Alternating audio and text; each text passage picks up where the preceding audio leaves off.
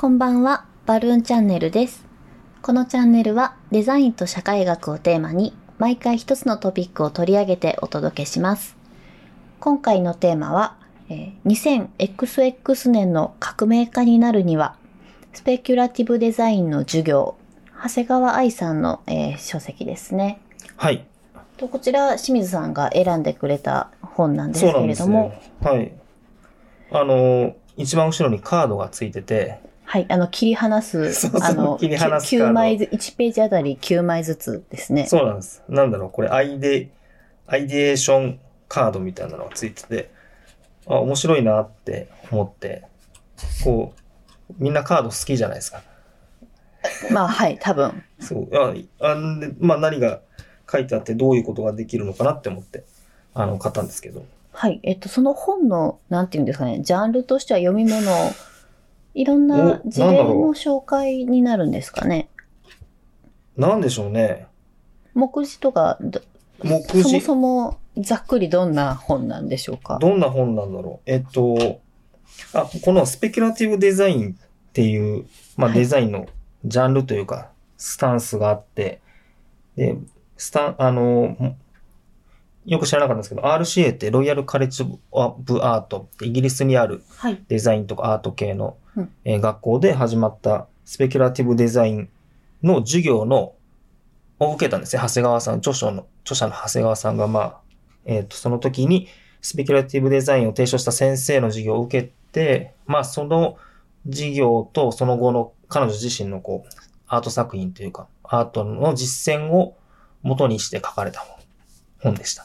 なるほどです。じゃあ、まあ、デザインと教育とかは、まあ、キーワードとして挙げられるんですかね。ああ、まあそうですね。とか、アートとかね。はい。はい。そうですで、スペキュラティブデザインは、なんか、えっ、と、デザインは問題解決だって言われる人、人というか、いわ、言う人たちがいる一方で、はい。問題解決というと、まあ、解決した結果はこうあるべきみたいな、おおよそのこう、答えがあって、それに向けてみたいな。で、っていうよりかは、まあ、ひょっとしたらこういう可能性もあるんじゃないのみたいな。あのー憶測を提示し、問いを想像するデザインの方法論であるって書いてある。まあ具体的に例えばこう、これを、このデザインにしたら売り上げが上がったとか、そういう直接的なものではなくて、うんうん。なんかもう一人いろんな解釈がありますあるんじゃなね、いみみたたいいな。あのーこんな問い立てたけどどうみたいな。なんかそんな感じはい。らしいですよ。僕も受けたことないんで知らないですけど。私が、まあ、最近はデザイン思考っていうキーワードを聞く機会が増えましたけど、まあ、はい私、もともとデザインに対するイメージって、うんそっちの方が、まあ、個人的には近いかなとは今思いましたね。あ問いを立てる方が近いはい。あの、おおなるほずばど。抜けた解決策、すごいいいお薬になるっていうわけではないし、別にそれを求められるのは、デザインとしてはどうなのかなっていう。あ荷が重いんじゃないかってね。そうですね。別にその力がないっていうんじゃないですけど、はいまあそのどのジャンルにもそれを求める最近の風潮はどうなのかなっていうのがあありますよーまあね。結果をね、ある程度短期的な結果をね、はい。求めるという。あでもその、まあスペキュラティブデザインって言いながら、まあ僕が思うには、どっちかっていうとアート作品の紹介が多い、まあ彼女自身の作品の紹介が多いなと思って、はい。で、なんていうの、最近だとこう文化が大事です。えーこういう状況で助成金をドイツが出しました。助成金なのか、はい補。助をね、出しましたみたいな。あの、いや、じゃあ文化って何とかさ、社会に対してどういうインパクトがあるみたいなはい。思うじゃないですか。あいや、まあ僕も、ね、そう聞かれたら、じゃあどうやって答えるのかわかんないなとかって思ってはいたんですけど、はい。まあ、この本で、ああ、でも確かにこういう人たちは大事かもっていうか意味があるかもなみたいな思ったんですよ。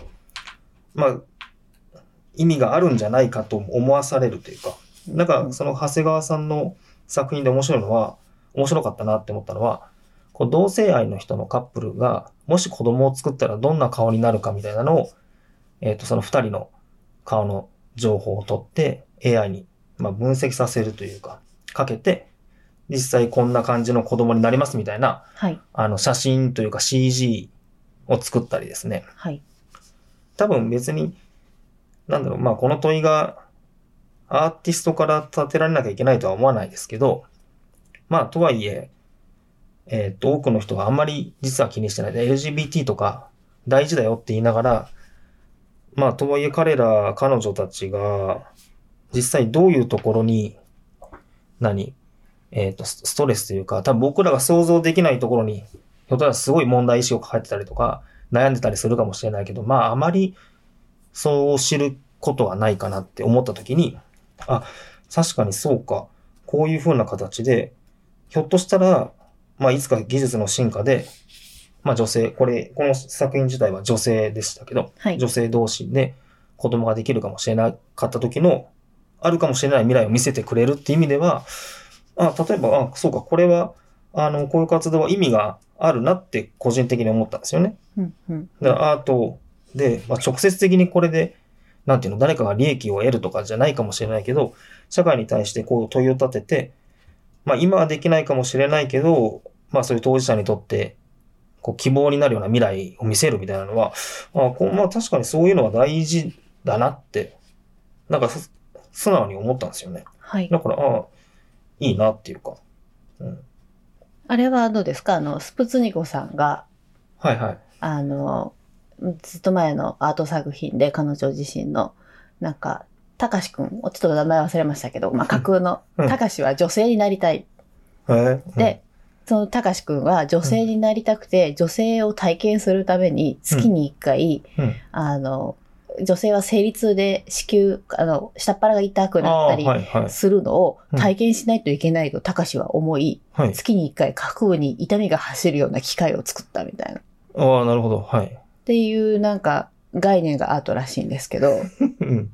それもなんかまあその、い や、それはそれでいいんじゃスなペいですキュか。ラティブデザインに入るんですかね。いや、まあ、そのちょっとカテゴリーがどこにかはわかんないですけど、あのーなんていうのえーっと、ユ、ユニバーサルデザインで、こう、老人、老女のね、真似をして、えーっと、ずーっと重りをつけて、はい。変装して暮らした女性のデザイナーの方いたじゃないですか。はい。だそ、そんな、そういう発想に近いなって思いますけど、まあそうですわかんね。ないけど。まあ追体験というか、普う通ん女性になりたいってこう、例えば髪を伸ばすとか、あーのはいはいはい胸そうをかそうか公共手術っていうんですかね、あの、胸を大きあ、くなるほしどたね。りとかはい。してるけど、皆さんはそう言うけど、うん。あの、生理痛っていうものも、まあ女性の場合はある人はうんうんうんいますけど、そこまで考えてませんよねじゃないけど、まあそういう提示をしたあアあ。ート作品だったのかなうん。と、今なるふほどんわり思い出したりしたんですけど、あの、確かにね。ね、あの件についてはずっと沈黙されてて、そうなの。あ、なちんか、沈黙貫いて逃げ切った感じがありますよね。あ、なにあの、わ、批判されたんですかあ、それ、それじゃなくて、すいません。あの件は、あの、 ?MIT の方あ、そっちです。ああ、MIT の方ね。MIT の方は、あの、よくわかんないですけどね。沈ま黙で勝ったパターンですよね。あ、あの、そうですね。まあ、彼女自身は別に直接っていうか、もう一個上の人でしょもう一個というかね。まあまあ、それは、はい。はい。え、で、まずね、あの、その中に面白い事例があったっていうのをあ、事そのまあ前に LGBT はい。とね、もう一つまあ、面白他いにもっていうか、まあ、そう、これ、その、そう、だから、あ、確かに僕はそのアート的なものが社会に対して、まあ大事だなって思ったりもしたんだけど、でも、もう一個、え、でもこれはどうかなみたいな事例もあはって、でこういうのを見せられると、こう、じゃあ手放しですごいよねってあんま言えないなみたいな、個人的にはですけどね、思って、あ彼女のやっている、えっと、何行動というか作品ではないんですけど、あの、例として、えーなんだろうな。そういう制度に対する批判的精神みたいなものを養うとかなんかちょっとわかんないですけどね。い。はい。いや、これね、どうなんでしょうね。えっと、具体的に例として載ってるのが、江南大学で、その、社会意識論って、毎年2回実施してる、えー大学の授業があって、はい。あの、彼女の作品じゃなくて。ではなくて、うん、あのね、例として取り上げてるはい。だから彼女自身がいい悪いみたいなことは言ってないけど、こういうのもあるよあるよって言っていうわざわざ取り上げているとも言えるので。 でね、その、えっと、その先生がはい。受講する生徒に対して独裁者のように振る舞う授業なんですよ。はい。なんでしょうかね、その、まあこれ別に名前出てるから名前出てもいいと思うんですけど、授業が始まって1日目、指導者他の相当を宣言、全員に拍手喝采で賛同させるっていう、 のから始まって、田野相当はその、あ田野先生なんじ田ゃない野ですかさんが名名字、名前ですよね。他の教授、はい。田野相当、はい総帥みたいな感じですね、そう、みたいな感じで、こう、他の相当を宣言して、だから学生、受けてる学生全員に拍手喝采で賛同させ、えー、合音になるまで、敬礼ポーズで入る他のと呼ばせ、更新の練習をする。入るたのは、うん入るはその日本語じゃなくて、ああ、ドハイル・ドイヒツト語ラーのです方でしょうね。はえー、とか、ああと友達グループを解体して誕生月ごとに並ばせる。えー白シャツとジーンズの制服を着させる。みたいな。はい。いや、なんですか。まあ、いい多分ヒトラーなり独裁者がやったような、その統治というか、あーマインドコントロールみたいな方法を疑似的に授業で体感させるみたいなことをやってるんですって。はい。いや、で、いや、いやね、これ、えすごいいいなと思って、はい。なんていうのか、なんだろう、その、1日目、2日目になるにしたがって、どんどん、えーエスカレートしていくんですけど、はい。途中、まあ桜なんですけど、みんな同じ服着て、その、他の総統についてこう、グラウンドというか、えー大学の敷地の中歩いてて、まあ桜なんですけど、生徒は知らないその、座っているカップルを見つけて、取り囲んで、罵声を浴びせるみたいなこととかもするの。へでー、カップ、 カップルが、こう、逃げていったら、みんなでこう、罵声を浴びせた人を、人を拍手して、敬うみたいな。はい。教団、教団して追い払わせ、拍手で目標達成を宣言。あのーいやもう、わかんない。個人的なあれですけど、ひどいなと思って、はい。あーなんて言うんですかね。あーまあ、スタンフォードの韓国事件もそうだし、えっ、と、アメリカでも同じような、えっ、と、教師が生徒に、なんていうんですか、まあ、同じように独裁的な振る舞いを、まあ、行って、最終的に、まあ、それも、あウェイブっていう映画になってるらしいんですけど、はいここにも載ってて、うんうん。えー最終的に一人亡くなったのかなア多メ分リカ銃での。自殺し、うん、そのアメリカの方はね。はい。まあそれははさ、まあスタンド、スタンフォード有名なあの韓国実験よりも、まあはるかに後のことで、そもそも実験ですらないし、教育の名のもとにそういうことをやっているような感じで、で、まあこの本の中には、まあ、長谷川さんの言葉としては別にイエス、ノーとは言えないけど、その田野さんが書いてるブブログというか、なんでこんな授業やってるのかみたいなリンクも貼ってあって、で、それも読むんですけど、でもうんなんか、なんていうかね、とても正当化できるような理由だと僕は思わなくて、はい。いや、マジでこんなことやってる大学はあるんだなと思うと、いや、だからそれをね、アートの文脈で紹介してるとなると、じゃあ文化が大事です、保護しなきゃって言ったときに、いや、じゃあそういうのも大事、多様性の一つとして認めるべきなのかとか思っちゃうんですよ。はい。で、それで、いい本だけど、いや、まあ考えさせられるな、みたいな。あっていうその作者の意図しないところで考えさせられてるんですよね、今。いや、知らないよ。その、うん、まあ、そうかもしれないですけど。だからね、そんな、あのー、他の、他の相当と名乗る大学の先生は未だにこの日本に、い今でもやってるらしいですからね。2020年、19年かな。もうそんなのがい、そんなのがって、そういうことをやる人がいるんだなと思うとね、なかなかちょっとこう、どうなんですかなんていうんですかその、えー目的のために手段が正当化されている、まあ正当化しようとしているみたいなことじゃないですか。まあ森林実験ですけど、はい。社会学の実験なりでもさ、えーいくら目的が正しいからって言って、その、手段に倫理的に問題があるとか、社会通念上何かえっと、問題があるみたいなことはやらないでしょうって思うんですよ。うんうん。いや、やるのかもしれないけど。だから、そうですよねひどい、ひどいなと思って。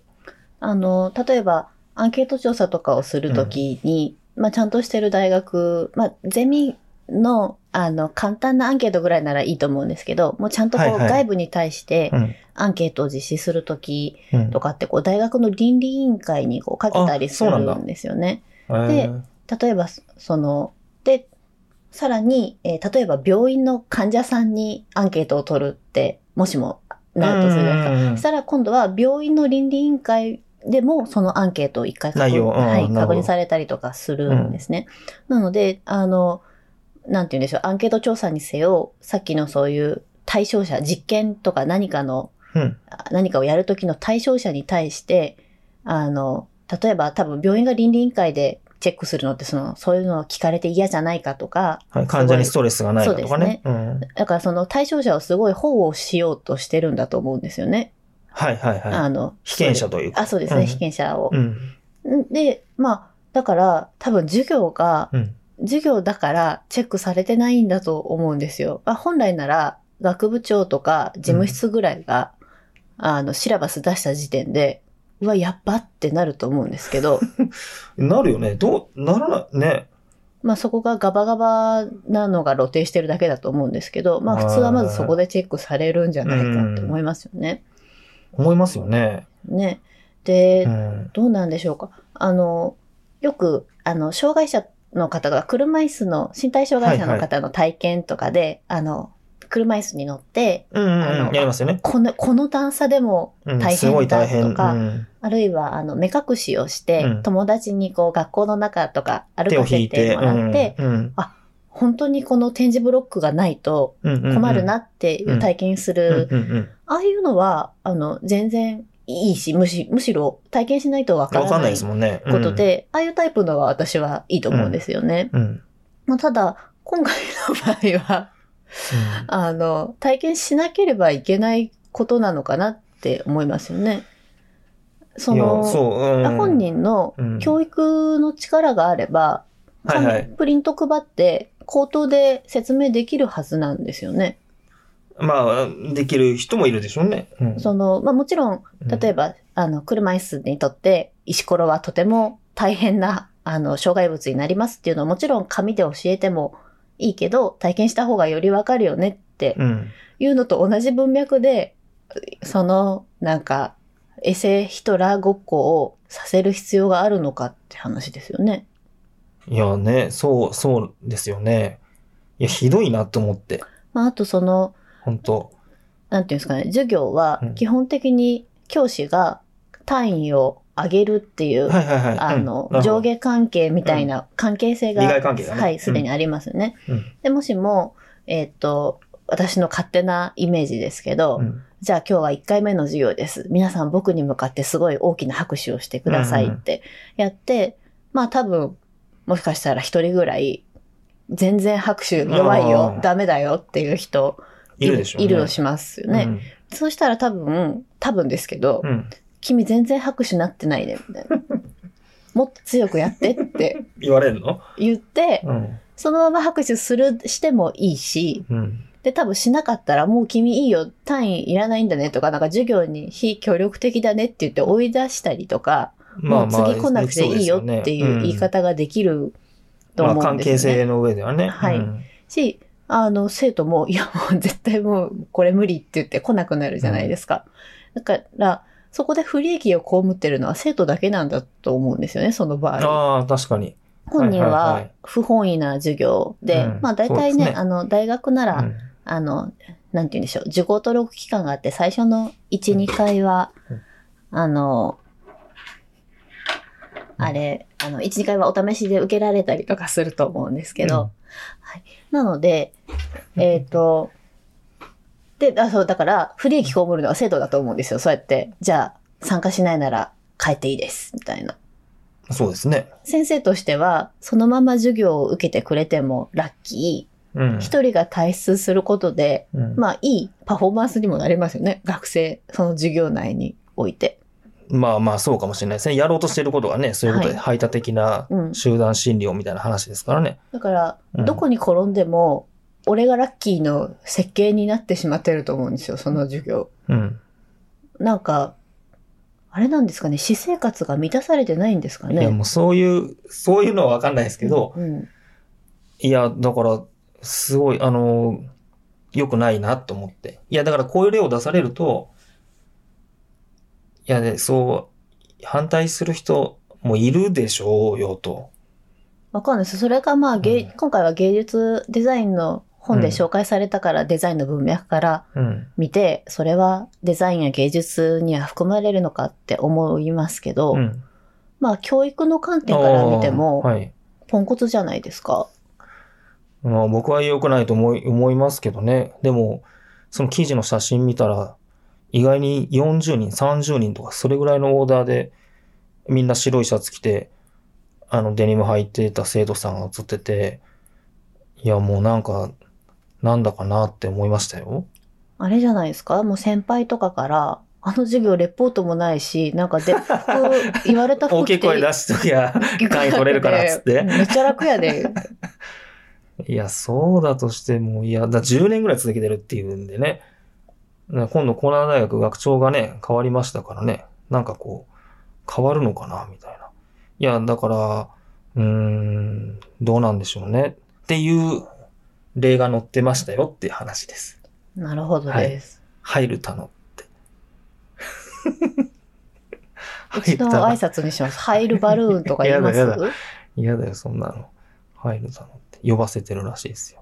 だから僕が良くないなと思ったのは、その記事の中で、その生徒が私、生徒全員が私に向かって敬礼する様は壮観だみたいな書き方してたんですよ。おーだからそう、いや、そう思うのはちょっと違うじゃそうですん。だからね。もうすごいこ 個人的な趣味が入ってんなみたいな風に思ったので、すごいなんか、綺麗な感じで教育的にどうとか、政権のね、こう、無言の圧力みたいな同調圧力が日本は多いとか、なんかいろいろ書くんですけど、そういうところでね、なんかちょっとこう、垣間見えるのは、なんか嫌だな、みたいなふうに思いましたけどね。はい。あまのあ、ね、普通、例えば前言ってた、あの、似たような韓国実験じゃないですけど、あの、ドキュメンタリー、ヨーロッパのドキュメンタリー。はい、独裁者の部屋ですね。そうですね。それは、あの、お金、賞金があるから、皆さん参加しねって言って集まった人でしたよね。はい。はいはい。まあ番組の企画上は、はい。うん。だし、まあ、もしも、例えばアート作品が似たようなことやるとして、うんうんまあ、うん多分そのアーティストに賛同して集まったパフォーマーの人が集まるのかなと思うんですね。そういうハイルタのごっこみたいな、もしアーアートをやりたいなら。ああ、まあまあ、そうですね。うん。で今回の場合はう、ん。単位がばいから欲しいっていう人が集まってる。いやいや、わかんないです。それは知らないですがよ。ばくない僕はかもしれないですね。ほほ本気でそういう事業が良かったと思う人も、まあそれはいるでしょうしね。あの、わかんないですけどね。そこで仕上がった学習の成果はどこで活かされるんですかね知らない。いや知らないですけど、ひどいなと思いますよね。もうこの話しかしてないけどね。あの、いや、だから教育、ね、カリキュラム大事だなって思って。そうですね。うん。どうなんですか社会学ですよ、この、この先生多分。やめてくださ い。社会学の人違いますよ社会学の人ですよ。いやいや、なんか知らんけど多分違いますよ。なんか思想家とほら、か書社いてる。会意識論。さあ、哲学の人なんじゃないですかあ、歴そう。歴史家かなそうですかそうか。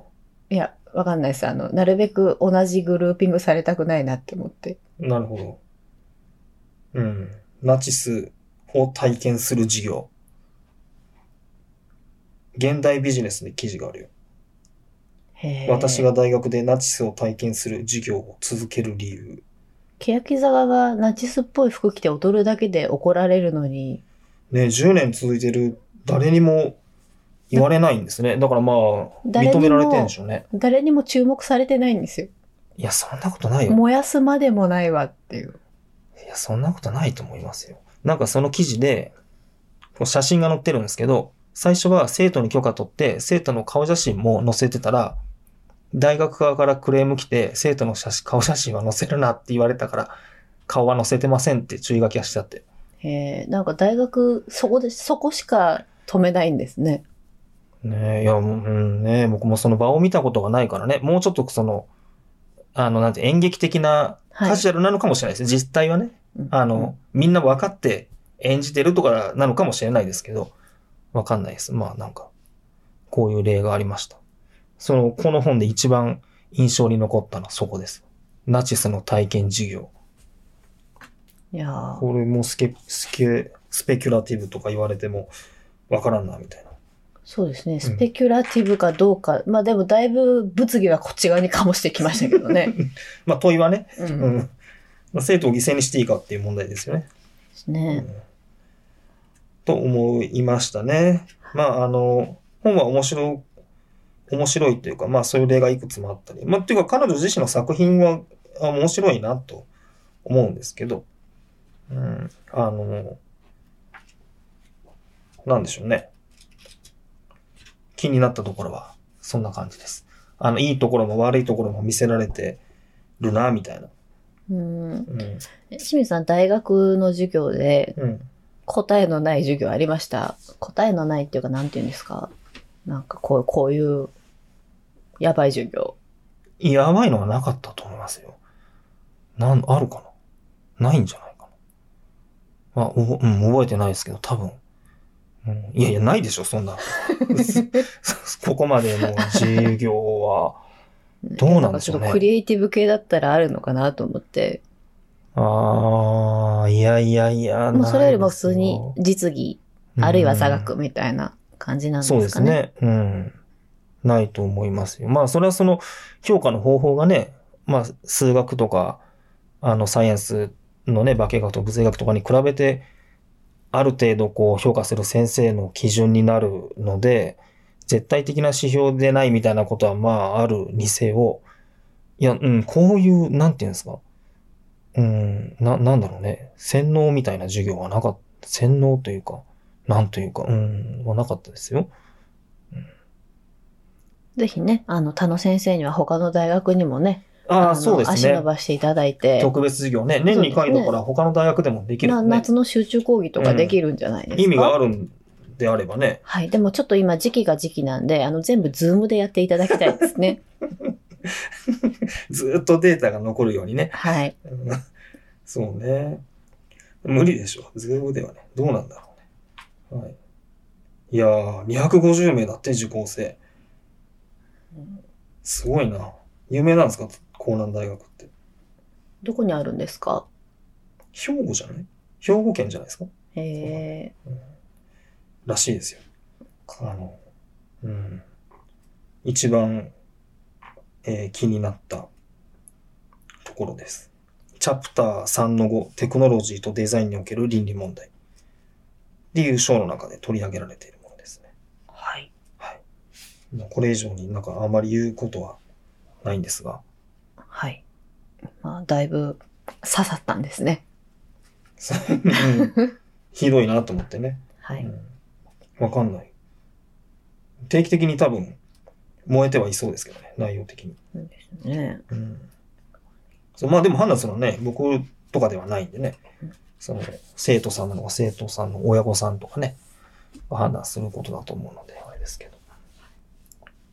まあ、もちろんねそう、なんで我々も大学で、あの、学校教えでること教があったら、えることがすでにありますけど、うんまあ、こういうことがないように気をつけたいですよね。まあ、普通ないと思うんですけそど。うねえと思いますね。気をつけないとね。うんはい、社会学者の人ですよ。あ、違うのかなちょっと、あの、確認取れてないことは、ちょっとやめときましょうかあね。そう。そうわかりましたはい。あの、そんな感じです。あの、本のデザインも綺麗なので、そうですね。結構、エンジ色で、エンジ色エンジオレンジ色オレン明るいオレンジ色はい。で、はい。綺麗な表表紙というか、綺麗な想定ですね。はい。じゃあ、良けれすっきりしました清水さん。ば。はい。もちろん、もちろん、別に、あの、怒ってた紹わ介けをじしゃないた、ですかはらい。ね紹介をしただけですからね。はい。以上です。じゃあ、もうこれ今日9回目なんですよね。あ、本当ですね。はい。確かに確かに。次は10回目なので、はい楽しいことができればとそうですね思。います。そうですね。はい。趣向を変えて。はい。あ、そうか。そうですね。誰かお呼びしてやりましょうかね。はい。はい。では、えー第9回目のバルーンチャンネルは、えー 2000XX 年の革命家になるには、スペキュラティブデザインの授業、長谷川愛さんの書籍を取り上げて、バルーンインクがお届けしました。最後までお聞きいただき、ありがとうございました。